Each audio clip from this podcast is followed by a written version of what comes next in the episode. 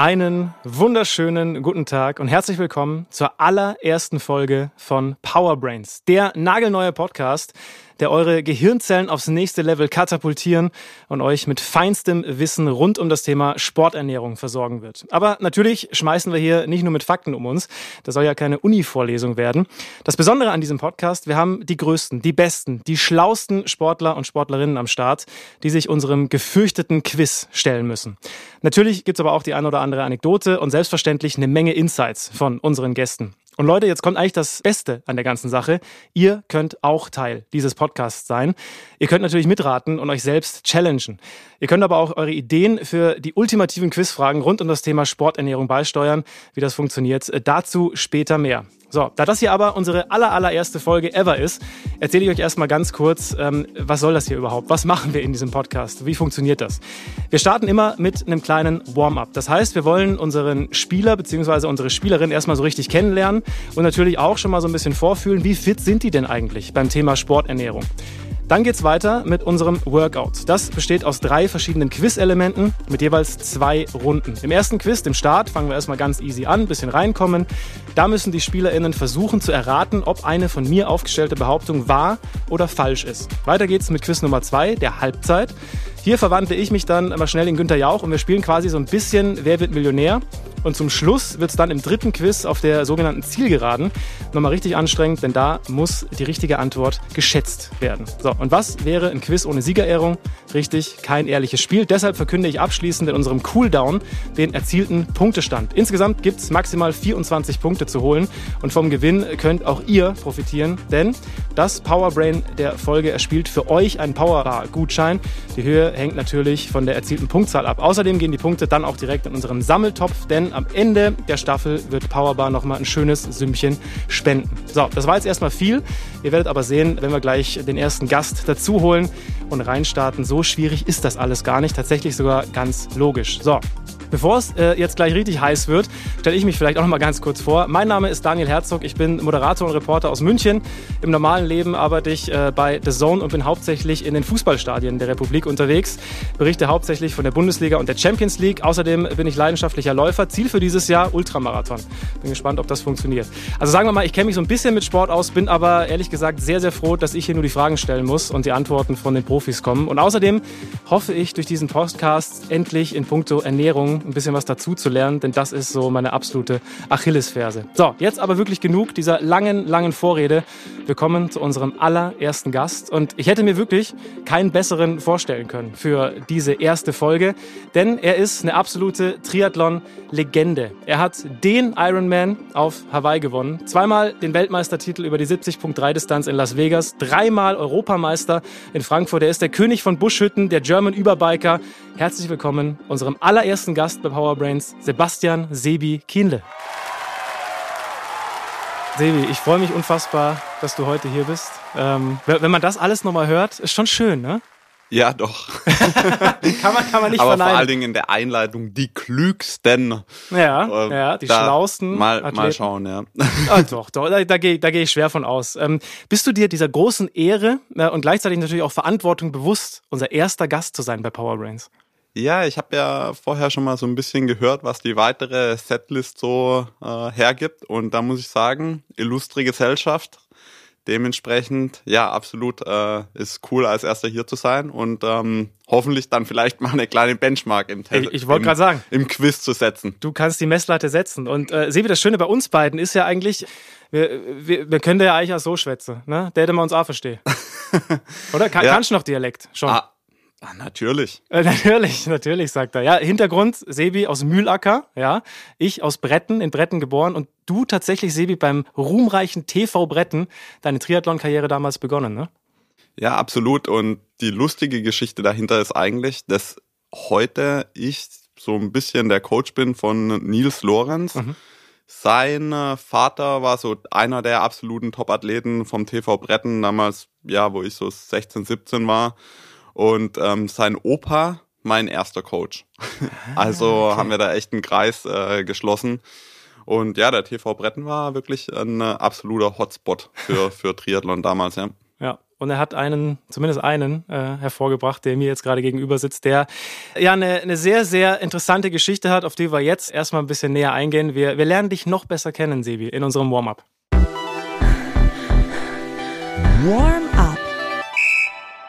Und Sebi, die, die erste und eigentlich auch wichtigste Frage, wie geht's dir aktuell? Verdammt gut. Also muss ich wirklich sagen, ich habe heute schon ein kleines bisschen äh, gesportelt. und nein, also mir geht's mir geht's wirklich gut. Ich bin äh, ich bin echt happy und ich glaube, das ist keine Selbstverständlichkeit. Ja. Ich habe äh, Ende äh, letzten Jahres 2023 meine Karriere beendet als professioneller Triathlet. Mhm. Und ja, das hat 30 Jahre mein mein Leben bestimmt und ich kenne nicht wenig, die da, die da schon ja, vielleicht ein bisschen Problem gehabt hätten. Aber ja, ich habe einfach schnell gute Wege gefunden, mich weiterhin sportlich auszutoben, aber Wege, die mir genug äh, Platz lassen, einfach ja, für Familie, für andere Sachen. Also happy. Du, du warst ja quasi 2023 auf großer Abschiedstournee, ja? Also von, von Israel, ich glaube, das war noch 22 sogar, Israel, Neuseeland, äh, letztes Mal Challenge Rot, Norseman in, in Norwegen, dann Mexiko zum Schluss, letztes Rennen. Ähm, das alles hat, äh, hat der liebe Kollege René Domke, liebe Grüße, äh, mit, mit der Kamera auch begleitet. Äh, gibt eine Doku, Discontinued heißt die. Wie, wie war es für dich, auf dieser Abschiedstournee zu sein und wirklich zu wissen, ey, das sind wirklich meine letzten Rennen? Ja, total interessant, kann man sagen, weil äh, es gab durchaus Situationen und, und Rennen, da hat sich alles wie immer angefühlt, ja. Also das war einfach dieselbe Routine und äh, da, da, da war jetzt nicht irgendwie der Gedanke im Kopf, oh, das ist jetzt äh, das letzte Rennen in Frankreich in deiner Karriere oder deine letzte Mitteldistanz oder wie auch immer. Und dann gab es wirklich so Momente, in denen du ja wirklich realisiert hast, so okay, ey, das ist jetzt tatsächlich einfach danach ist finito, ja. Und ähm, deswegen das ganze Jahr war wirklich hoch und tief, äh, sowohl sportlich als auch äh, emotional und aber total, total schön. Und ähm, für mich, klar ich mir hier und da vielleicht es sportlich noch ein bisschen mhm. erfolgreicher gewünscht. Das muss ich schon klar, klar auch so sagen. Also es war jetzt, ich wollte die Abschiedstournee jetzt nicht so gestalten, dass ich einfach immer nur noch High Five mache und ähm, der, der Winke-Onkel sein. Ja, ja, genau. Nee, das, das war jetzt eigentlich nicht so das, das ja. Ziel davon. Aber gleichzeitig, es war ein interessanter Prozess und ähm, eigentlich hat es genau den Sinn erfüllt den es auch hatte. Ja. Mhm. Also ohne es zu wissen, habe ich da, glaube ich, relativ viel richtig gemacht. Also wo ich das alles geplant hatte, mit irgendwie den letzten zwei Jahren und, und dann eben jetzt im finalen Jahr 2023, war mir gar nicht bewusst, wie wichtig das am Schluss für mich ist, um ja, Abschied zu nehmen, loszulassen von dem Sport. Ja. Das, du hast nämlich gerade auch das Wort Prozess in, in den Mund genommen. Es gibt ja auch ein Buch, das hast du auch mit René zusammen gemacht, das, das kann man kaufen. Ähm, das heißt Let Go Now. Also quasi loslassen, um für was Neues wirklich bereit zu sein, um was Neues beginnen zu können. Wie, wie wichtig ist das? Ja. Kann, kannst du denn loslassen, wirklich? Ja, ich glaube, ich habe es insofern losgelassen, wie, wie es sinnvoll ist. Ja, also ich bin ja immer noch im, in, mit dem Sport irgendwo mhm. verbunden, aber eben einfach nicht so, dass es mich eben auffrisst. Ja, und irgendwann hat der Sport mich schon voll und ganz ja verspeist kann man mhm. sagen. Also alles, was du den ganzen lieben langen Tag machst, machst du immer mit dem Hintergedanken irgendwie, wie wirkt sich das auf deine sportliche Leistung aus. Und klar kann man sagen, du machst den ganzen Tag das, was dir was bedeutet und was du liebst, aber andersrum ist es eben auch einfach so, dass der Sport alles andere irgendwann verdrängt, ja. Und dann bist du immer mehr abhängig davon, dass dann auch was Zählbares dabei rauskommt für dich, ja. Und das ist schon, ja, es ist ein sehr zweischneidiges Schwert und ähm, am Schluss war es nicht immer nur so, dass es äh, ein Quell von mhm. Freude war und, und ähm, ja, dementsprechend schon wichtig, da loslassen zu können, ja. Und vor allen Dingen auch, du definierst dich natürlich immer mehr über den Sport als Mensch. Mhm. Und das ist eben auch was total Wichtiges, das davon irgendwie Abschied zu nehmen und loslassen zu können, dass du eben das nicht glaubst, dass du nur den einen Weg hast, dich irgendwie als Mensch mhm. ja, zu definieren und ähm, das ist nicht das Einzigste ist, was dich ausmacht. Ja. Ich habe jetzt in meinem Berufsleben sehr viel mit, mit Fußballern zu tun. Ähm, wenn, wenn die die Karriere beenden, dann passiert häufig Folgendes, dass, dass der Bauch so ein bisschen dicker wird. Wenn ich jetzt hier rüber gucke bei dir, also die, diese Gefahr, die kann gar nicht bei dir bestehen, oder? Also ernährst du dich noch nicht genauso, aber du achtest wahrscheinlich schon noch drauf, oder? Ja, also ich achte drauf, aber anders. Also mhm. zum Beispiel während meiner Triathlon-Karriere, was mir immer klar war, war, dass das Gewicht für mich eine relativ wichtige Rolle spielt. Ja. Also mein, ich will mal sagen, mein natürliches Wohlfühlgewicht, fit, sind ungefähr so 77 Kilo, mhm. ja. Aber ich wusste halt, um jetzt bei einem Rennen wie Hawaii, was sehr heiß ist, ähm, wo auch im Laufen einfach, einfach sehr viel gefragt ist, da spielt wirklich das Gewicht eine, eine sehr wichtige Rolle. Und da war mir klar, ich muss immer so Richtung 72 oder am besten noch ein kleines bisschen drunter sein. Und ähm, das ist jetzt auch ganz angenehm, dass das jetzt halt nicht mehr so ist, genau. Ich, ich glaube, es gibt wenige Sportler, die, die in Sachen Sporternährung so fit sein müssen wie, wie Triathleten, oder? Also bist du, bist Würde du würdest du dich selber als Nutrition-Experte bezeichnen? Puh, das werden wir dann rausfinden. ähm, aber ja, also ich glaube ganz generell bist du als Triathlet immer zu einem großen Teil Autodidakt und ähm, musst viele Sachen selber wissen, dir selber beibringen oder zumindest mal genug zu wissen, um Informationen sauber aufnehmen und verarbeiten zu können. Also das heißt nicht, dass du alles wissen musst und überall Experte sein musst, aber wenn du mit einem Experte äh, sprichst, dann musst du halt für dich die Sachen rauspicken, die halt funktionieren und wichtig sind. Ähm, im, Im Triathlon ist dann, glaube ich, schon äh, das, das allgemeine Wissen über Ernährung relativ, relativ gut, zumindest mal im Profibereich. Ja.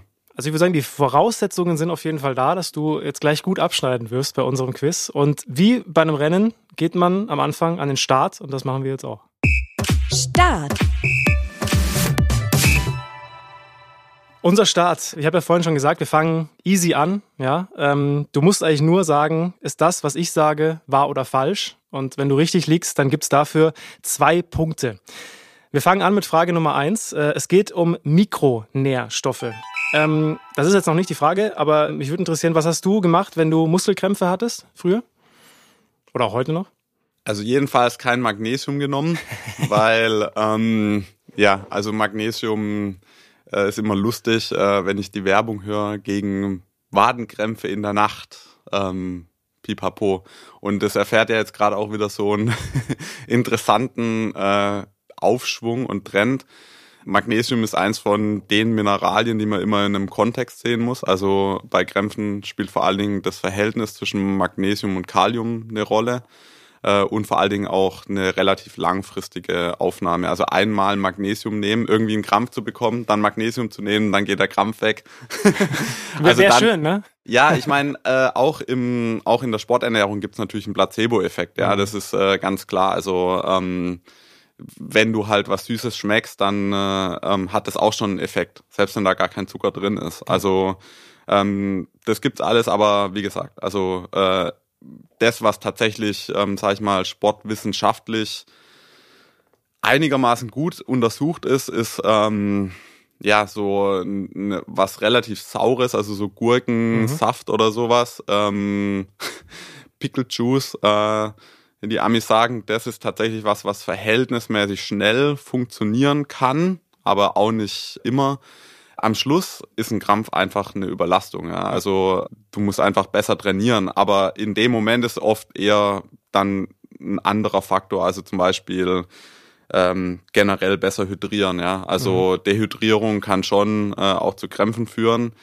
Äh, Natrium wiederum ähm, ist so eine Sache, da muss man ein bisschen vorsichtig sein. Also wenn du Krämpfe kriegst aufgrund von Natriummangel, dann bist du eigentlich kurz vorm Sterben, weil dann müsstest du global Krämpfe kriegen, ja. also in jedem Muskel. Ja. Also deswegen, ja, genau. Ähm, am Schluss gut hydrieren, äh, gut trainieren vor allen Dingen. Ja. Ähm, das ist eigentlich das Wichtigste. Dann eben, man kann so ein bisschen mit so sauer, scharfen Sachen äh, experimentieren. Das äh, kann funktionieren, ja.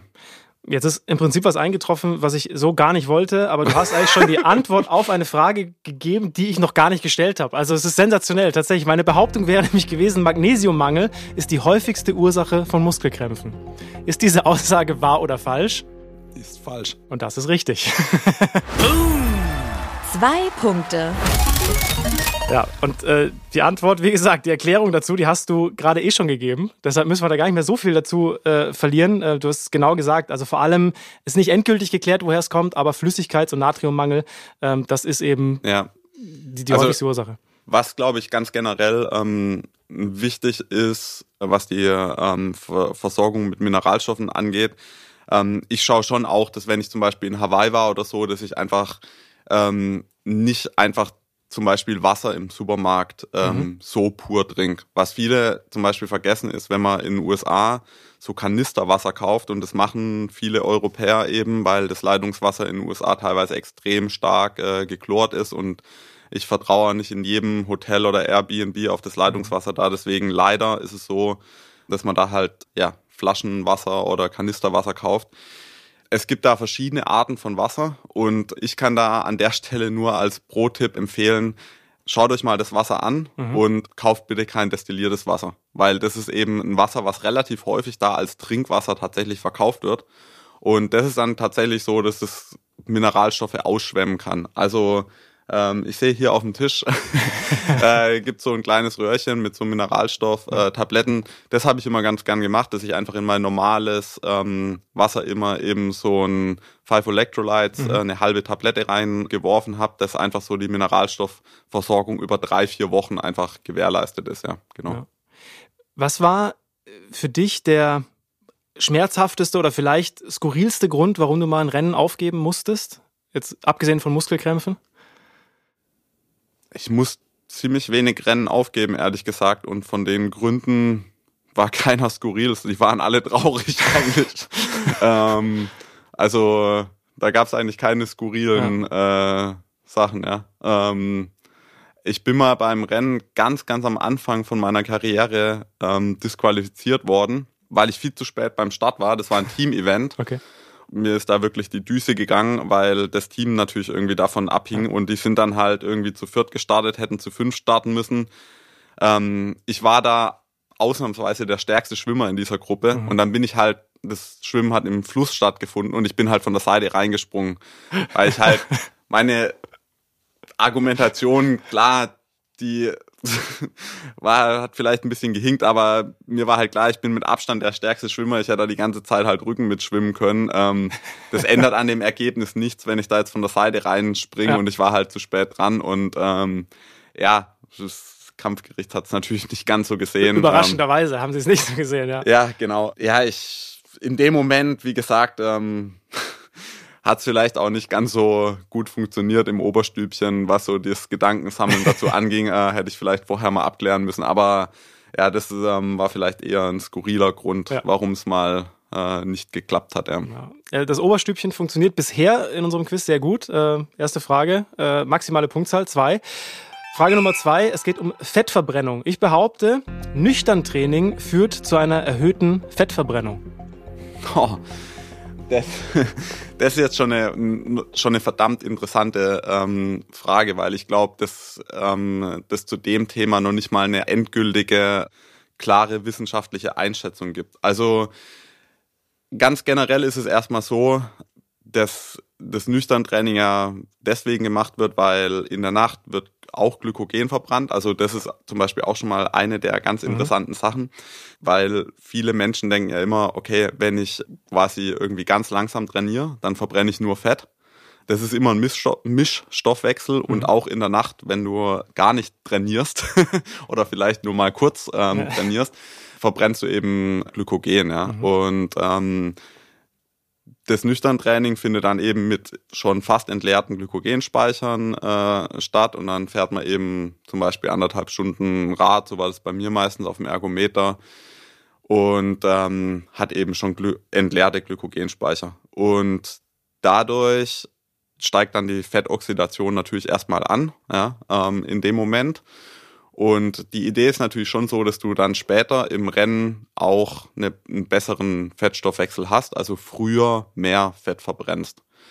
Und es ist aber so, dass es durchaus auch Athleten gibt, bei denen das eigentlich überhaupt nicht richtig funktioniert und das nüchtern Training auch äh, wirklich ein Boomerang ist. Also ähm, deswegen ist es so, tue ich mir mit der Antwort so ein bisschen schwer ich würde jetzt mal sagen, aus meiner Erfahrung raus ist es richtig. Mhm. Ähm, äh, und bei mir hat es auch funktioniert, also auch messbar funktioniert. Also man kann das ja mit ähm, dann Atemgasanalyse quasi feststellen, wie dein Fettstoffwechsel sich entwickelt. Und ähm, da hat es funktioniert, aber ich kenne eben auch Athleten, bei denen das nicht nur nicht funktioniert oder nicht in dem Umfang funktioniert, wie man sich das vorstellt, sondern das zum Beispiel auch negative Ausfl Einflüsse hat auf den Hormonhaushalt. Also gerade zum Beispiel bei Athletinnen wäre ich sehr vorsichtig mit nüchternem Training. Also Cortisolausschüttung zum Beispiel mhm. durch nüchtern Training ist deutlich ähm, erhöht. Es gibt auch zum Beispiel Hinweise darauf, dass äh, die Gefahr von Ermüdungsbrüchen äh, steigt. Also wenn nüchtern Training, dann am besten tatsächlich auf dem Ergometer, wo man sehr kontrolliert äh, trainieren kann, ähm, eine kontrollierte Umgebung gibt und die Belastung sehr gut ähm, gesteuert werden kann. Aber meine Antwort wäre jetzt erstmal ja. Also lange Erklärung, die natürlich auch total sinnvoll ist. Also und ich habe zumindest schon mal jetzt nach zwei Fragen viel erreicht von dem, was ich mir für diesen Podcast vorgenommen habe. Ich lerne etwas und das äh, dank dir, lieber Sebi. Ähm, ich verbrenne mir jetzt aber auch überhaupt nicht die Finger und gebe dir irgendeine Antwort, denn diese Antwort, die kommt diesmal nicht von mir, sondern von unserem, von dem Nutrition-Experten schlechthin und zwar von Philipp Rauscher. Das ist der Mann, der hier für alle Fragen verantwortlich ist und äh, der einfach so unfassbar viel Wissen über Sporternährung hat. Und deshalb heißen diese Einspieler, die wir jetzt gleich hören werden von Philipp, Wissensbooster. Und danach äh, seid ihr auf jeden Fall schlauer. Bin so, gespannt. Jetzt, jetzt wollen wir wissen, führt nüchtern Training zu einer erhöhten Fettverbrennung? Philipp, bitte. Diese Aussage ist wahr. Ein lockeres Training auf nüchternen Magen kann die Fettverbrennung stark anregen. Durch den niedrigen Blutzuckerspiegel und das hormonelle Milieu am Morgen ist sowohl die Fettfreisetzung als auch die Fettverbrennung sehr aktiv. Allerdings sollte die Trainingsintensität sehr niedrig sein. Andernfalls kann ein nüchtern Training sogar eher nicht förderlich für eine Leistungsentwicklung sein.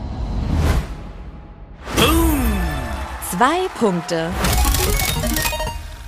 Im Prinzip genau das, was du erklärt hast, oder? Ja, also man muss sich immer überlegen, wie funktioniert denn eine, eine, Leistungsentwicklung, ja. Und das bedeutet immer, dass man dem Körper einen Reiz gibt, ähm, den er noch nicht kennt oder den er noch nicht ausreichend kennt. Das Problem ist nur, wenn wir ganz viele Reize übereinander stapeln, dann bricht das System zusammen. Mhm. Ja. Äh, ich ich kenne tatsächlich Athleten, die auch aus Zeitmangel, ja, einfach weil es, kaum anders mhm. geht, mhm. die trainieren morgens nüchtern und dann trainieren die halt Intervalle. Mhm. Äh, und zwar also harte Intervalle, also eigentlich im V2-Bereich. Und das sind eben zwei Reize, die vertragen sich ganz schlecht. Also das ist genau das, was man absolut tunlichst lassen sollte. Ähm, ich habe zum Beispiel mh, auch so eine Art Mischform mal gemacht, aber da sieht es dann zum Beispiel eben so aus, dass ich äh, eine Stunde 20 oder so eben relativ locker gefahren bin, eben in meinem Fettstoffwechselbereich mhm. vorwiegend. Und dann habe ich angefangen, 90 Gramm Kohlenhydrate reinzuhauen pro äh, eben Stunde und bin dann noch ja anderthalb Stunden weitergefahren. Mhm und ähm, dann eben auch intensiver, ja. Und dann hast du eben ein sehr, also quasi fast kom komplett leere Glykogenspeicher und dann auf den nüchternen Magen ähm, fängst du dann eben an mit deiner Original-Wettkampfernährung, ja. Ähm, war auch teilweise deutlich mehr wie die 90 Gramm pro Stunde. Und das ist dann wiederum was, das, mit dem kann man mal experimentieren, aber wie gesagt, also ich glaube, die Erklärung ja, ist soweit jedem klar. Ähm, nicht irgendwie verschiedenste Reize ja. äh, übereinander, sondern ja, wenn Fettverbrennung, dann eben locker, nüchtern. Ansonsten ist natürlich auch so, das ist vielleicht auch noch ganz wichtig, äh, für alle, die jetzt dann irgendwie im Trainingslager sind, lange Radtouren machen, Fett verbrennt immer auch im Feuer der Kohlenhydrate. Ja. Ich würde sagen, also der, der Start war sehr erfolgreich. Für dich auf jeden Fall mit vier Punkten äh, und für uns alle auch, weil wir Wenn, haben sehr viel gelernt. Also du, wir haben hier quasi eine kleine Vorlesung von dir bekommen in, ja, Sachen wir, Ernährung. Finde ich aber super. Ich, ich wollte gerade sagen, wir wollten es doch eigentlich nicht so machen. Nein, ich finde das, find das super. Du machst es top. Okay, ich ich, ich finde das toll. Wir, wir machen weiter mit unserer Halbzeit. Halbzeit. Wer wird Millionär? Ja, kennen wir alle. Es gibt eine Frage, vier Antwortmöglichkeiten. Wenn du eine richtige auswählst, dann bekommst du in dieser Runde vier Punkte.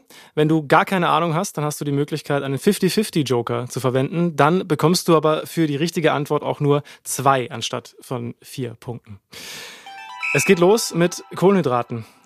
Warum ist es während eines Triathlons, besonders beim Radfahren, wichtig, genug Kohlenhydrate aufzunehmen? Das ist natürlich für den German Überbiker eine geschenkte Frage. Ähm, ich gebe dir trotzdem mal vier Antwortmöglichkeiten. A, um den Blutzucker dauerhaft auf einem möglichst hohen Niveau zu halten. B, weil man während der langen Fahrt eh nichts anderes zu tun hat. C, um, stimmt auch. stimmt auch, ne? Äh, C, um mit möglichst gut gefüllten Speichern in den Marathon zu starten. Oder D, um eine Superkompensation der Muskelspeicher zu erreichen.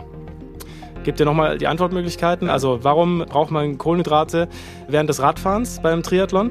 Um den Blutzucker dauerhaft auf einem möglichst hohen Niveau zu halten, weil man nicht äh, eh nichts anderes zu tun hat. B. C. Um mit möglichst gut gefülltem Speicher in den Marathon zu starten. Und D. Um eine Superkompensation der Muskelspeicher zu erreichen. Also ich finde die Antwort jetzt gar nicht mal so einfach, wie es vielleicht jetzt auf den ersten ähm, Blick äh, scheint, weil ähm, sowohl A, B und C ähm, ergeben. ergeben. B, B, gefällt dir schon am besten, ne? Weil B, ja, hast nee, ja nichts anderes zu tun. Es, es stimmt auch tatsächlich. Also ähm, jeder kennt das auch vorm Fernseher. Manchmal hast du einfach das Gefühl, du isst halt aus Langeweile. Ja. Und ähm, ich muss wirklich sagen, dass bei vielen von meinen Wettkämpfen, ähm, wenn du irgendwie was hast, woran dich, du dich halt halten kannst, ja, was du irgendwie tun kannst, außer eben einfach zu treten, dann ist es schon, äh, schon nicht schlecht. Also so dieses Check your drinks, check your food, mhm. ähm, immer wieder, ähm, das finde ich schon, finde ich schon wichtig. Und ähm, ich hatte bei meiner ersten Langdistanz hatte ich mir tatsächlich auch noch einen Timer gestellt, ja, dass mhm. ich halt immer irgendwie so dran erinnert wurde nochmal, so okay, äh, 15 Minuten sind um, mhm. äh, neue Ladungen Kohlenhydrate ein, einfüllen das ist manchmal gar nicht so, so schlecht, sich da auch so dran zu, zu klammern, ja, mhm. so das als ähm, Beschäftigung während dem Radfahren zu haben. Äh, nee, aber also C wäre jetzt meine, meine Antwort. Ähm, aber es ist natürlich so, dass äh, A und C äh, irgendwo mit, äh, also beide, beide Sinn machen in dem Zusammenhang. Also den Blutzuckerspiegel ähm, halt stabil oder möglichst hoch zu halten, bedeutet eben die, die Speicher zu, zu schonen. Ja. Mhm. Ähm, aber, du sagst trotzdem C? Ich, ja, C. Ähm, also letztendlich ist ja klar, du, also die, du, du schaffst es so oder so nicht ähm, bei einer Langdistanz äh, quasi den, den Speicher ähm, also zu füllen für das Laufen ja. oder, oder, oder irgendwie voll zu halten. Also am Schluss ist der immer quasi fast leer. Ähm, aber es ist natürlich so, der, der Körper hält immer Glykogenspeicher zurück. Also du kannst deine Glykogenspeicher gar nicht komplett entleeren. Das funktioniert gar nicht. Es ist halt so, dass der Körper natürlich immer weiter Leistung zurückfährt. Also kann man sich immer, finde ich immer ein guter Vergleich mit dem Auto. Wenn du halt den Ferrari auf der Autobahn hast, ja, und das Ding hat 600 PS, ähm, aber du hast halt noch 4 Liter ähm, Sprit im Tank, da musst du halt einen Fuß vom Gas nehmen, weil mhm. sonst geht der Motor halt irgendwann aus und genau das gleiche macht der Körper halt quasi automatisch. Der nimmt halt einen Fuß vom Gas, wenn halt ein gewisses Limit erreicht ist und du kannst es mit viel Training natürlich immer weiter pushen, dass du das halt den Tank immer weiter leer machen kannst. Ähm, aber ja, äh, jetzt meine Antwort wird schon wieder viel zu lang. C. Du, du solltest wirklich drüber nachdenken. Du hast ja jetzt Zeit, so Uni-Vorlesungen wären wirklich genau dein Ding, glaube ich, ernährungstechnisch. Aber wir hören mal rein. Klugscheißen. Äh, ja. ja, aber ich meine, es ist ja vielleicht richtig. Wir hören mal rein. Philipp Rauscher. Richtig ist C, um mit möglichst gut gefüllten Speichern in den Marathon starten zu können. Eine wichtige Strategie auf der Triathlon-Langdistanz ist es, beim Radfahren möglichst viele Kohlenhydrate zuzuführen, um die Entleerung der Muskelglykogenspeicher zu verzögern. Ziel ist es, mit möglichst gut gefüllten Speichern in den abschließenden Marathon starten zu können. Vor allem, weil es während dem Laufen deutlich schwieriger ist, Nahrung aufzunehmen und auch bei sich zu behalten. Daher ist die Verpflegung während des Radfahrens für die meisten Triathleten ein wichtiges Element der Versorgungsstrategie. Vier Punkte. Ja, überraschenderweise wieder richtig, ja. Du hast ja vorher schon alles erklärt. Was, glaube ich, äh, nochmal noch mal ganz wichtig in dem Zusammenhang ist, tatsächlich beim Laufen mhm. die gleiche Menge an Kohlenhydrate aufzunehmen wie beim Radfahren, ist absolut unmöglich. Ja. Also auch bei mir, obwohl ich ja auch einen gut trainierten Magen-Darm-Trakt habe und ähm, um die Ernährungswichtigkeit weiß, gerade am Schluss, ich schaffe es eigentlich kaum noch, äh, sag ich mal, letzte Stunde im, im Rennen, obwohl es auch dann immer noch wichtig ist. Also man denkt ja immer so, okay, spielt jetzt keine mhm. Rolle mehr, es sind nur noch 20 Minuten bis ins Ziel, aber dem ist eben überhaupt nicht so, weil ich habe ja, glaube ich, gerade schon so ein bisschen erklärt, der Körper nimmt eben den Fuß vom Gas, wenn ein gewisses äh, Limit erreicht ist. Und solange du halt weiter nachfüllst, lässt der Körper auch den Fuß auf dem mhm. Gas. Also schon eben dieser süße Geschmack im Mund und so, ähm, das hilft schon. Was am Schluss zum Beispiel Sinn machen kann für die Leute, die wirklich beim Marathon, sag ich mal, noch 15 Minuten to go oder sag ich mal, ähm, vier, fünf Kilometer ähm, mhm. zu gehen, aber die können nichts mehr bei sich behalten. Dann sind so Mouse Rinses, ja, also einfach den Mund ausspülen ähm, mit eben einem süßen Getränk. Ähm, das kann auch noch Sinn machen. Ja? Also das suggestiert dem mhm. äh, Körper und dem Kopf einfach, okay, da kommt was nach, kannst weiter einen Fuß auf dem Gas lassen, auch wenn nichts nachkommt. Ein ganz kleiner Teil davon wird auch über die Mundschleimhaut resorbiert, aber ja, das ist so ein Trick, den man noch anwenden kann. Du, du merkst, ich, ich klebe an deinen Lippen, weil es, ja, es, ist, es kommt wirklich nur sinnvolles Zeug raus. Das ist ja Wahnsinn, wirklich. Ähm, nee, ich, ich lerne wirklich sehr, sehr viel in diesem Podcast und genau das war mein Ziel. Ähm, wir waren jetzt während des Rennens. Äh, jetzt gehen wir mal nach dem Rennen. Ja, um eine optimale Regeneration nach langen oder intensiven Trainingseinheiten oder auch Rennen äh, zu gewährleisten, sollten die Kohlenhydratspeicher nach Belastung schnellstmöglich wieder aufgefüllt werden. Frage: Wie hoch sollte die Kohlenhydratzufuhr unmittelbar nach der Belastung ausfallen, um die Erholungsphase bestmöglich einzuleiten? Antwort A 0,1 Gramm pro Kilogramm Körpergewicht, B 1 Gramm pro Kilogramm Körpergewicht, C 10 Gramm pro Kilogramm Körpergewicht oder D 100 Gramm pro Kilogramm Körpergewicht. 100 Gramm pro Kilogramm Körpergewicht. Wie, wie, viel müsste man da essen? Naja, gut. So eine ganze ähm, Kelloggs Fabrik leer fressen. 100 Gramm wären auf jeden Fall echt ziemlich geil. Ja, also ein Gramm ähm, pro Kilogramm Körpergewicht ähm, sind gut. Ähm, also meine Antwort B, jetzt kann ich doch mal so richtig schön ausholen und alles zu dem Thema ähm, erzählen. Wie viel, wie viel, haben wir eigentlich eine Deadline? Nee, nee, ähm, sag nee, nee, nee. Haben wir nicht? Das ist, nee, ist wie wetten das? Du kannst, dir, kannst überziehen, so viel du willst. Das ist völlig egal. Das ist ja die erste Folge. Du setzt die Benchmark, so, weißt du? Alles klar. Dann haben die, die Hälfte hat schon abgeschaltet wahrscheinlich. Ähm, nee, aber das ist natürlich mein absolutes Steckenpferd. Ja, ähm, was eigentlich danach passiert, ist ja. eigentlich fast, also im Training meistens ja noch wichtiger irgendwie wie alles andere.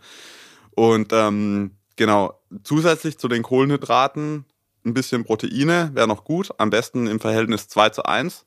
Und ähm, auch da ist ganz cool, gibt es ja ein schönes Produkt von, von, von Powerbar, ähm, was es schon fertig angemischt hat, was da auch eine total interessante Entwicklung war, so über die letzten Jahre. Es gibt halt so die Strategie Adapt or Recover. Mhm. Also ähm, du kannst eben schneller regenerieren, zum Beispiel auch, wenn du so freie Radikalenfänger, also Vitamin A, C, E, äh, irgendwelche sekundären Pflanzenstoffe und so weiter in dem in deiner Ernährung direkt nach dem Training hast, ja. Das Problem dabei ist, dass du halt eine gewisse Adaption unterbindest, ja. Also du willst ja die Muskulatur einem gewissen Stress aussetzen und ähm, ihr dann die Chance geben, sich daran anzupassen. Ja? Mhm. Wenn du den Stress jetzt wegnimmst, es gibt auch ein paar andere Sachen, die dabei eine Rolle spielen, also zum Beispiel Eisbäder oder sowas, ja, ähm, dann unterbindest du ein Stückchen weit die Anpassung. Und ähm, deswegen ist halt das Produkt ähm, von Powerbar recht sinnvoll formuliert. Also es hat Magnesium drin, mhm. aber wenn das nicht ähm, bei Muskelkrämpfen unbedingt Krämpfe hilft, hat. genau, aber es ist halt wichtig, ähm, Mineralstoffe zu ersetzen ja. ähm, nach, dem, nach dem Training. Proteine, Kohlenhydrate 2 zu 1. Du hast außerdem halt Flüssigkeit, was halt auch wichtig ist, ein bisschen äh, Zink, was insofern wichtig ist, dass keine Adaptionsprozesse unterdrückt aber ähm, es das Immunsystem so ein bisschen stabilisiert und du hast eben so einen Open-Window-Effekt immer nach dem, nach dem Training und ähm, das ist halt auch ein Faktor, warum man nach dem Training möglichst schnell eben auch wieder Kohlenhydrate zuführen sollte und so weiter, weil einfach das Immunsystem gedämpft ist, ja und gerade wir kommen wieder darauf zurück, viele Leute sind im Trainingslager, ja. Ähm, die kommen zurück vom Radfahren und dann dauert es meistens noch ein bisschen, bis das Abendessen kommt. Und ähm, ich kenne mich da auch. dann esse ich erst eigentlich nichts, dann fange ich irgendwann an, irgendeinen Mist aus dem Kühlschrank ähm, ja. zu futtern, der da halt so da ist. Ja, auch aus Langeweile. Und da ist halt echt gut, den Shake ready zu haben. Ja. Du kommst zurück, Shake, dann duschen und so weiter. Und dann ist auch nicht mehr so lang bis zum Abendessen und dein Blutzuckerspiegel ist halt konstant. Du hast nicht so einen Heißhunger. Ja, ich, ich finde es so geil. Ja, ich habe noch nicht mal in irgendeiner Form eine Antwort angenommen, habe noch nicht gesagt, das ist richtig oder falsch, und du erklärst trotzdem schon deine Antwort, weil du so sicher bist, dass sie richtig ist. Und ich glaube, du hast gesagt, ein Gramm pro Kilogramm ja. Körpergewicht. Wir können ja mal schauen, ob das richtig ist. Boom. Vier Punkte. ja, ähm, ich glaube, wir haben hier schon in der ersten Folge einen Endgegner gefunden. Ähm, ist natürlich richtig. Und du nimmst mir ein bisschen Arbeit ab, weil ich muss gar nichts erklären. Du hast alles genau erklärt. Ja, weiß gar nicht, was, was kann ich denn noch machen in diesem Podcast? Ähm, ich, ich kann dich zum Beispiel Erzähl fragen. mal einen Witz. Gab's mal, gab's mal ein Rennen, ähm, wo du im Ziel einfach nur zusammengebrochen bist? Das unfassbar härteste Rennen, was du jemals gemacht hast? Ja, da gab's einige. Aber das krasseste war mit Sicherheit meine erste Langdistanz. Mhm. Und ähm, da bin ich auch nie wieder hingekommen. Also erstes Mal rot, ich habe direkt unter acht Stunden gemacht. Ich bin, ich kann mich noch dran erinnern, ich bin die erste Hälfte im Marathon noch als Führender. Also ich habe den zwölf Jahre alten, nee, zehn Jahre alten Rad Weltbestleistung damals von Jürgen Zeck ähm, mhm. geknackt in dem Rennen. In meinem allerersten Rennen bin dann eine 1,16 über einen Halbmarathon angelaufen. Und dann. Äh, also jeder, der schon mal in irgendeiner Form einen Halbmarathon versucht hat zu laufen, das ist schnell. ja, ähm, vor allen Dingen nach 180 ja, Grad. Eben. Und ein bisschen Fahrrad, äh, ein bisschen und Schwimmen. Es gab äh, damals noch so, ein, so eine, in dem Live-Ticker so Predicted End Time. Und die Predicted End Time hat mein Coach damals ausgedruckt dann für mich. Ähm, die Predicted End Time nach dem Halbmarathon äh, waren irgendwie ähm, 7 Stunden 36. Also es wäre halt ein absoluter Fabel-Weltrekord gewesen, der auch heute noch wirklich gut aussehen würde. Äh, ja, was danach dann passiert ist auf der zweiten Hälfte. Was ist da passiert? Ich erinnere mich nur noch rudimentär dran, aber ich kann mich dran erinnern, dass es echt schnell ging. Also Halbmarathon war noch okay, es hat schon ein bisschen wehgetan, mhm. aber äh, Kilometer 25 war schon also absolute Todeszone. Ja. Ich weiß nicht, wie ich äh, die letzten 17 Kilometer noch geschafft habe. Aber ich bin äh, dann im Ziel auch eben halt zusammengebrochen. Ja. Man steht da dann auch schnell wieder auf. Das Krasse war in dem Fall, dass ich tatsächlich so ähm, PTS-Symptome äh, hatte, also mhm. so posttraumatische Stressstörung. Also so eine Woche äh, danach bin ich auch, war ich auch auf dem Weg, glaube ich, äh, irgendwie zu einer Fernsehsendung oder so, wo ich mhm. eingeladen war. Ich war auf der Autobahn alleine, im Auto und ähm, also ich habe einen kompletten Nervenzusammenbruch quasi im Auto gehabt. Ja. Also ich habe angefangen zu weinen aus dem Nichts heraus. Also es war alles in Ordnung, mir ging's gut. Mhm. Und dann auf einmal habe ich angefangen zu zittern und zwar wirklich so, dass ich Angst hatte, dass ich einen Unfall baue. Ich musste auf den Standstreifen fahren, habe erstmal halt ein bisschen durchgeatmet, bin dann weitergefahren auf den Parkplatz und ja, also es war wirklich krass. Dann habe ich meinen Papa angerufen, äh, der ist auch Psychologe und habe ihm so die die Symptomatik erklärt mhm. und äh, ich hatte drei Wochen später immer noch wirklich richtig Schlafstörungen auch, also so, ja, ich war müde, aber ich konnte vielleicht drei Stunden schlafen am Stück und dann war ich wach mitten in der Nacht, irgendwie zwei Stunden, aber so wach, dass du halt gar nicht mehr schlafen kannst. Das ist, was mich dann am Schluss zu einem Weltmeister gemacht hat, ist halt, ich fand's geil. also ich fand's insofern geil, als dass ich mir bewiesen habe, wie weit ich mich pushen kann. Ja. Danach habe ich immer, habe ich immer gedacht, ähm, das war nicht gut genug, mhm. weil ich das nie wieder hatte. Ja. Also ah, das hast hat, du dir wirklich gesagt? Ja, ja. Also ich hatte, wenn ich äh, heute nach nach einem Rennen irgendwie nicht irgendwie halt weiß ich nicht, wenn da nichts irgendwie ist, wo darauf hindeutet, dass du es übertrieben hast, also wenn du nicht irgendwie Blut pinkelst oder mhm. irgendwie so eine posttraumatische Stressstörung hast oder weiß ich nicht, wenn nicht irgendwas kaputt gegangen ist, ähm, dann war es nicht weit genug. Und ähm, ja, Aber wenn, wenn, wenn ich da kurz einhaken darf, ich meine, das ist ja, du hast gesagt, Papa Psychologe. Hast du das mit ihm auch häufiger besprochen oder hast du das auch mit anderen Psychologen mal besprochen? Weil ich meine, das ist ja schon ein, ein Problem tatsächlich.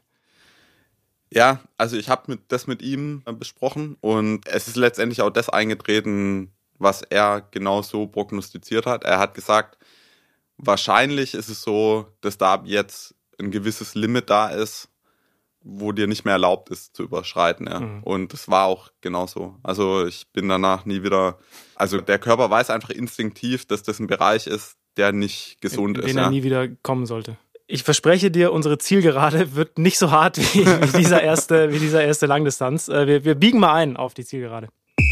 Zielgerade. So, es geht ums Schätzen. Ähm, ich stelle dir eine Frage und du, du darfst schätzen. Schätzt du richtig? Natürlich gibt es einen Schätzrahmen. Äh, dann gibt es sechs Punkte. Liegst du falsch, gibt es natürlich keinen Punkt. Frage eins: es geht um Nährstoffe. Training äh, mit einem vollen Magen ist für die meisten Menschen nicht nur unangenehm, sondern auch leistungsmindernd. Frage, wie lange vor einem Training oder einem Wettkampf sollte die letzte vollständige Mahlzeit aufgenommen werden, um eine optimale sportliche Leistung nicht zu gefährden? Vollständig ist dabei das richtige und wichtige Stichwort.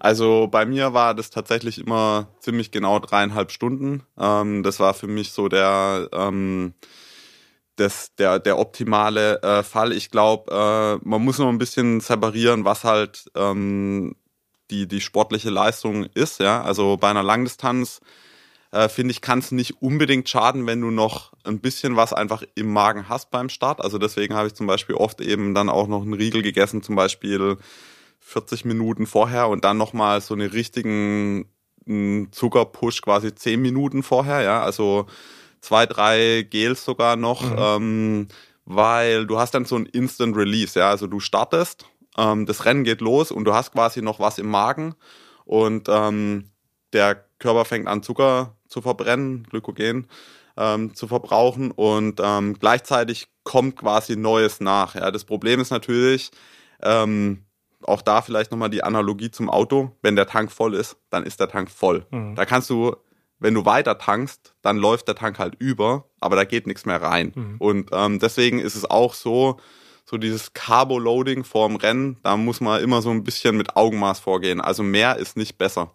Meine Antwort äh, dreieinhalb Stunden und je intensiver es ist, desto weiter würde ich tatsächlich Abstand halten und dann vielleicht eher nochmal so ein bisschen kleinere ähm, Zwischenmahlzeiten, sag ich mal, nehmen. Ja. Und natürlich auch ganz wichtig, während wir sonst immer sagen, so komplex und vielseitig wie möglich von mhm. der Ernährung, ähm, sollte die letzte Mahlzeit eigentlich so einfach wie irgend möglich sein. Also wenig Ballaststoffe, kein Fett oder wenig Fett, sag ich mal. Ähm, möglichst viel Kohlenhydrate, natürlich auch gern komplexe Kohlenhydrate, also Fructose, Glucose ähm, Mischung ist auf jeden Fall gut. Und wir brauchen dann natürlich auch noch, um das aufzunehmen, wieder Natrium, Kalium. Ähm, das sind so die, die wichtigsten Sachen. Also bei mir war es dann meistens so, ähm, dass ich tatsächlich irgendwie Toastbrot mit ähm, Banane und so Zuckerrübensirup oder mhm. sowas ähm, gegessen habe. Das also ist halt relativ ballaststoffarm, was ein bisschen Ballaststoffe von der Banane, aber halt eben auch Kalium, ähm, verschiedene Arten von, von Zucker, ja. Ja, wir, wir brauchen ein schwierigeres Quiz, ja, weil es ist äh, überraschenderweise richtig, ja. Sechs Punkte. Ja, also sind circa drei Stunden, aber es ist richtig. Äh, überraschend, dass, äh, dass du da auch wieder richtig lagst. Und äh, du machst mich natürlich auch arbeitslos, weil ich muss keine Erklärung mehr liefern, weil du die immer schon perfekt mitlieferst. Ist aber nicht, nicht schlimm. Alles, alles gut. Gut. Alles, nicht schlimm. Letzte Frage. So, Endlich jetzt, kann ich mal dieses ganze unnütze Wissen, was ich angehäuft habe, über 20 Jahre loswerden. Das muss ja auch mal raus. Ja, und, und es macht dir Spaß. Man merkt dir das an. Du, du hast Spaß dabei und ich finde das sehr, sehr schön. Letzte Frage schon. Leider, letzte Frage schon. Äh, es geht um Kohlenhydrate. Besonders bei Ausdauersportlern und Sportlerinnen sind die Kohlenhydratspeicher äh, im Körper entscheidend für die sportlichen Leistungen. Wenn man während des Trainings Kohlenhydrate zu sich nimmt, kann man diesen wichtigen Faktor ausgleichen. So, Frage. Wie viele Gramm Kohlenhydrate sollten von durchschnittlichen Sportlern und Sportlerinnen, und wir reden von durchschnittlichen Sportlern und Sportlerinnen, pro Stunde intensiver Belastung zugeführt werden, um die sportliche Leistung bestmöglich zu unterstützen? Ah, kann ich da auch noch mal ein bisschen ausholen? ja, du darfst also, gerne ausholen, immer. Ähm, in den letzten äh, Jahren ist es ja wirklich krass, wie das explodiert ist. Mhm. Überhaupt das Thema. Also total lustig finde ich immer beim, oder fand ich die Entwicklung beim Radfahren, ja. Mhm. Ähm, da hatte ich schon immer das Gefühl, Triathleten waren schon ein kleines bisschen vorne dran, so was das, was die ganze Thematik anging, weil weil ich habe ich habe Tour de France geschaut schon immer mhm. und äh, alle möglichen Radrennen und ich habe mir immer gedacht, ich müsste eigentlich ständig sehen, dass die essen. Die müssten doch ja. eigentlich viel mehr essen. Und das habe ich immer selten gesehen. Und inzwischen sehe ich es viel häufiger, dass halt äh, irgendwo ein Gel halt da ist und, und so weiter. Natürlich kannst du ja auch aus der Trinkflasche Kohlenhydrate ziehen. Naja, aber auf jeden Fall ähm, hört man dann aber dann irgendwann so Werte wie ja 180 Gramm pro Stunde und so. Und da muss ich schon sagen, pff, da bin ich mir nicht so sicher, ob das ähm, funktioniert, weil ähm, vielleicht auch da nochmal die Analogie zum, zum Auto, ja, du hast da einen Tank. Das Auto, es, es kommt immer wieder. Ja, ne? es, Aber es, es macht ja Sinn. Ja, ja, es ist schön bildlich zu erklären. Also ich kann es mir zumindest mal gut vorstellen. vielleicht muss ich mir noch ein paar andere Bilder überlegen. Aber äh, wir haben den Tankstutzen, ja, und da passt halt der Tankrüssel rein. Mhm. Und dann drückst du auf Gas und dann äh, kommt der Sprit in deinen Tank rein. Und da geht halt so viel rein, wie halt Platz der, der, ja, der, der, der Stutzen ja. breit ist, ja, und oder Durchmesser hat. Und wenn du jetzt mit so einem Formel 1 Stutzen kommst, ja, und du hältst den da halt drauf und drückst dann auf Tanken, da kommt dann auch viel rein, aber es geht auch viel daneben, mhm. um es mal so zu sagen. Und das gleiche gilt eben auch ähm, während dem Rennen. Also wenn du halt glaubst, wenn du da 170, 180 Gramm rein bekommst in deinen Magen, das heißt noch lange nicht, dass dann 180 Gramm irgendwo ankommen, ja, sondern die kommen dann vielleicht in deinem Rennanzug an. und das willst du echt absolut nicht haben. Also deswegen, ich würde immer noch sagen, so der Goldstandard 90 Gramm pro Stunde, das funktioniert, wenn du trainiert bist, ja. Also ich würde am Anfang da eher vielleicht sogar ein bisschen konservativer sein und mal sagen so, okay, mal von unten rantasten und äh, lieber das, was ihr aufnehmt, auch dann tatsächlich resorbieren mhm. und nicht nur quasi schlucken, weil vom Schlucken ist es halt noch nicht angekommen. Genau, 90 Gramm würde ich immer noch sagen, ist so die, der Goldstandard, der auch gut erreichbar ist für, für viele Amateure. Hören wir rein, Philipp Rauscher. Die richtige Lösung lautet 60 bis 90 Gramm. Die Menge an Kohlenhydraten, die während der Belastung zugeführt werden sollte, hängt natürlich auch immer von der Belastung selbst ab. Für Ausdauersportler, deren Training oder Wettkampf über zwei bis drei Stunden andauert, empfiehlt sich eine Zufuhr von 60 bis 90 Gramm pro Stunde. In Ausnahmefällen sogar bis zu 120 Gramm pro Stunde. Hier muss jedoch die Zusammensetzung der Kohlenhydrate unbedingt beachtet werden und die Sportlerin oder der Sportler sollte diese hohen Zufuhrmengen bereits im Training getestet haben. Punkte. Ja, wenig überraschend war äh, diese Antwort natürlich auch wieder richtig. Ähm, du hast das natürlich auch wieder perfekt erklärt. Ähm, es, es wäre mal interessant zu wissen, was glaubst du denn, wie viele von diesen Gels hast du in deinem Leben zu dir genommen? ja, ein paar zu viele, ähm, wird mein Zahnarzt wahrscheinlich sagen. Stimmt die Geschichte eigentlich? Also du bist jetzt schon ewig Powerbar-Athlet. Ähm, du hast dich damals zusammen mit deiner Frau beworben. Ja aber sie hat's bekommen und du nicht, ne? Du wurdest abgelehnt von Powerbar am Anfang. Genau, ist das richtig? Ja, ja das ist absolut korrekt. Also es gab damals dieses Team Elite, hieß es. Ja. Und ähm, ja, meine Frau, die war relativ gute Läuferin oder sehr gute ja. Läuferin, ist Hindernis gelaufen, 3000 Meter und ähm, 10 Kilometer Halbmarathon. Und ja, ich habe dann äh, für sie öfters auch Tempo gemacht und so weiter. Und ja, wir haben das halt irgendwo im ja gelesen halt im Internet und ähm, ich habe mich da gleich drauf beworben und habe dann ihr gesagt, du bewerb dich doch auch, ja. Ja, genau. Also sie hat da, glaube ich, den besseren Match, Match gehabt. War vielleicht ein bisschen äh, äh, attraktiver zu fördern. ja, auf jeden Fall habe ich dann bei ihr fleißig mitgegessen. Hast du geschnort, oder? Ja, klar. Hätte ich genauso gemacht. Ja, das Budget haben wir auf jeden Fall ausgenutzt. ähm, ja, genau. Ja, aber ihr habt äh, in eurem Leben wahrscheinlich schon sehr viele dieser Riegel, dieser Gels äh, etc. Ja, äh, konsumiert. Vor allen Dingen ähm, das Natural Protein Berry. Ja. Das war jetzt so, also meine Frau stillt immer noch und ja. ähm, auch äh, während der Schwangerschaft, das äh, äh, die, die liegen immer immer am Bett und überall ähm, als als Reserve. Das ist schon immer ganz gut, ja. Das, das so gut. Ähm, ich, du musst nicht durchschnaufen, weil ich glaube, es war gar nicht so wahnsinnig anstrengend für dich. Ähm, trotzdem machen wir einen Cooldown. Das ist wichtig. Cooldown. Ja, äh, ich, ich brauche dich auch gar nicht fragen, wie zufrieden warst du mit dir, weil du hast tatsächlich natürlich direkt den Highscore geknackt. 24 Punkte. Als erster Gast. Ja, was, was soll denn nach dir noch kommen? Ist, äh, ist die Highscore ja ähm, äh, noch, noch möglich. Ja? Mal, mal schauen. Ja, also äh, alle, alle ZuhörerInnen freuen sich jetzt natürlich, weil es gibt einen Powerbar-Gutschein über 24 Prozent. Das ist schon mal alle bei Powerbar weinen jetzt gerade wahrscheinlich im Hintergrund. Sagen Danke, Sebi. Wird ja. mir abgezogen. Wird, wird dir wahrscheinlich, genau, wird dir abgezogen, musst du bei der Frau wieder schnorren dann. ähm, und natürlich gehen diese Punkte auch in den Sammeltopf, weil am Ende wird Powerbar da auch nochmal äh, eine schöne Summe spenden. Äh, also ich kann sagen, vielen Dank fürs Mitmachen. Ähm, es war sehr interessant tatsächlich. Also es war, äh, ich habe immer Spaß halber gesagt, eine, eine kleine Vorlesung, aber es war wirklich äh, genau das, was ich von diesem Podcast auch möchte, weil ich habe wirklich etwas gelernt. Und ich glaube, jeder, der zugehört hat, hat auch was gelernt. ja, Ähm, das würde mich freuen, wenn es den Zuhörern auch so ging und nicht äh, ja, das Gefühl vermittelt würde, oh Gott. Nein, es gibt viele Analogien, die man vom Auto auf, auf Sporternährung machen kann, habe ich gerade hab ich gelernt. Ähm, es, nee, also wirklich vielen, vielen Dank. Ähm, 30 Jahre, hast du vorhin gesagt, war, war diese illustre, lange Karriere, die du hattest. Ähm, auf was bist du am stolzesten, wenn du zurückblickst? Die schwerste Frage zum Schluss. Ähm, Immer. ich glaube tatsächlich mein, mein Abgang. Mhm. Also das, das letzte Jahr, wobei das natürlich viel davon hat, was ich nicht in der eigenen Hand hatte oder was ich nicht beeinflussen konnte, aber das ist auf jeden Fall was, wo ich, wo ich stolz bin, dass ich halt eigen, selbstbestimmt irgendwie das Ende ähm, gestalten konnte. Und das halt nicht jedem vergönnt und auch nicht jeder schafft das irgendwie gleich gut. Und zumindest mal Stand jetzt, ja, bin ich mit mir da halt absolut im Reinen. Und ich glaube, das ist halt, äh, ja, das ist eigentlich am Schluss das Wichtigste, das Ganze zu verlassen und mit sich da im Reinen zu sein, ja.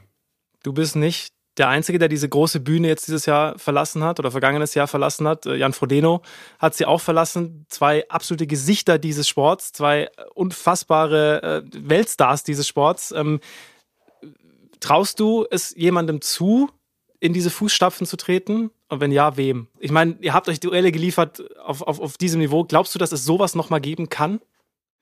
Ja, absolut. Also ich glaube, es wäre es wär doof zu sagen, dass sowas nicht mehr geben kann. Also ich glaube, ähm, Triathlon ist immer noch eine sehr junge Sportart und äh, wir haben das Jahrhunderttalent noch nicht gesehen. Also ähm, das wird's wird's auf jeden Fall noch mal geben. Ich glaube aktuell gerade, wenn man Christian Blumenfeld äh, anschaut, ähm, zwei der wichtigen, sag ich mal, Benchmarks, die Jan gesetzt hat, eben Olympiasieg und Sieg über die Langdistanz-Weltmeisterschaft, das hat er schon. Meiner Meinung nach in der GOAT-Diskussion ist Jan da noch ganz, ganz klar noch ein ganzes Stück weit vorne. Und ich glaube, einen wichtigen Aspekt, äh, was die Karriere vor allen Dingen von Jan, aber auch von mir angeht, ist einfach die Länge des, glaube ich, dass es das kaum noch geben wird oder zumindest mal nur noch ganz selten. Also ähm, dass jemand wirklich tatsächlich über fast zwei Dekaden irgendwie äh, in, in dem Sport ganz vorne mit dabei ist, glaube ich, wird zunehmend unwahrscheinlicher. Und du wirst jetzt, ähm, um, um nochmal kurz in die Zukunft zu schauen, du wirst jetzt Hyrox-Weltmeister, ne? Das, das, ist, das ist dein neues Ziel. Wa- Warum ausgerechnet Hyrox?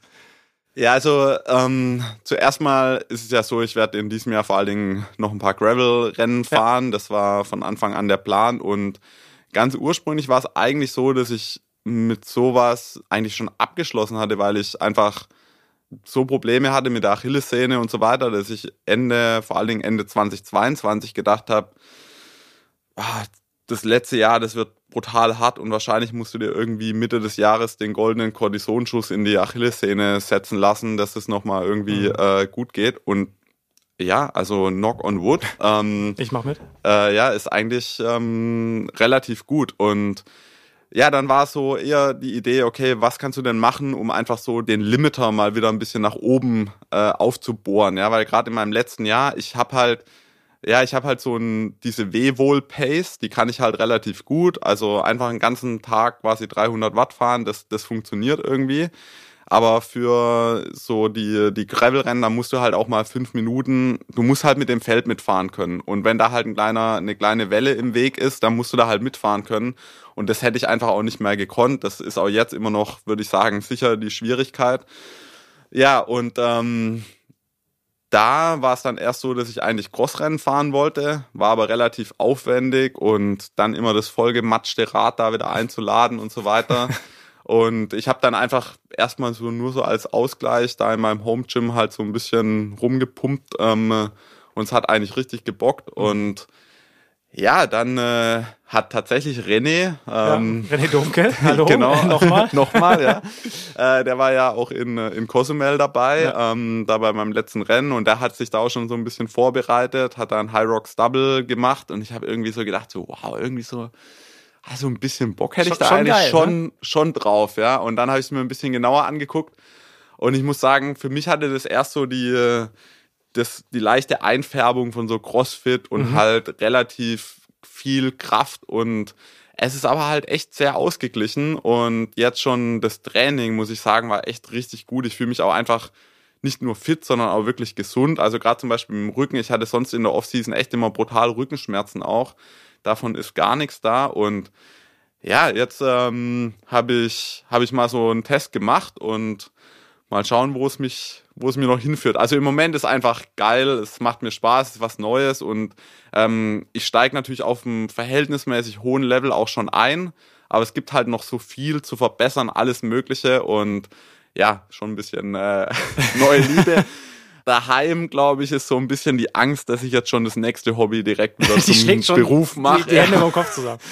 Ja, ich bin da relativ schnell angefixt von so Sachen und ähm, ja, ich glaube, Weltmeister wird äh, eher schwierig werden, aber ich habe auf jeden Fall Bock, mal zu testen, was mein Limit ist und ja. Es hat sehr viel Spaß gemacht, deine Triathlon-Karriere zu verfolgen. Wir werden auch deine Hyrox-Karriere sehr, sehr gerne verfolgen. Und äh, ich sage nochmal vielen, vielen Dank für diesen Besuch hier bei uns. Ähm, du hast alle Rekorde hier schon geknackt, ja. Also man kann nicht mehr erreichen. Wir haben alle sehr, sehr viel gelernt. Und mir bleibt noch zu sagen, falls ihr selbst mal Ideen für Quizfragen rund um das Thema Sporternährung habt oder Feedback für uns, ist ja die erste Folge, dann schreibt uns gerne oder hinterlasst einen Kommentar unter unserem Post auf Instagram. Den Link dazu, den findet ihr bei uns in den Show Notes.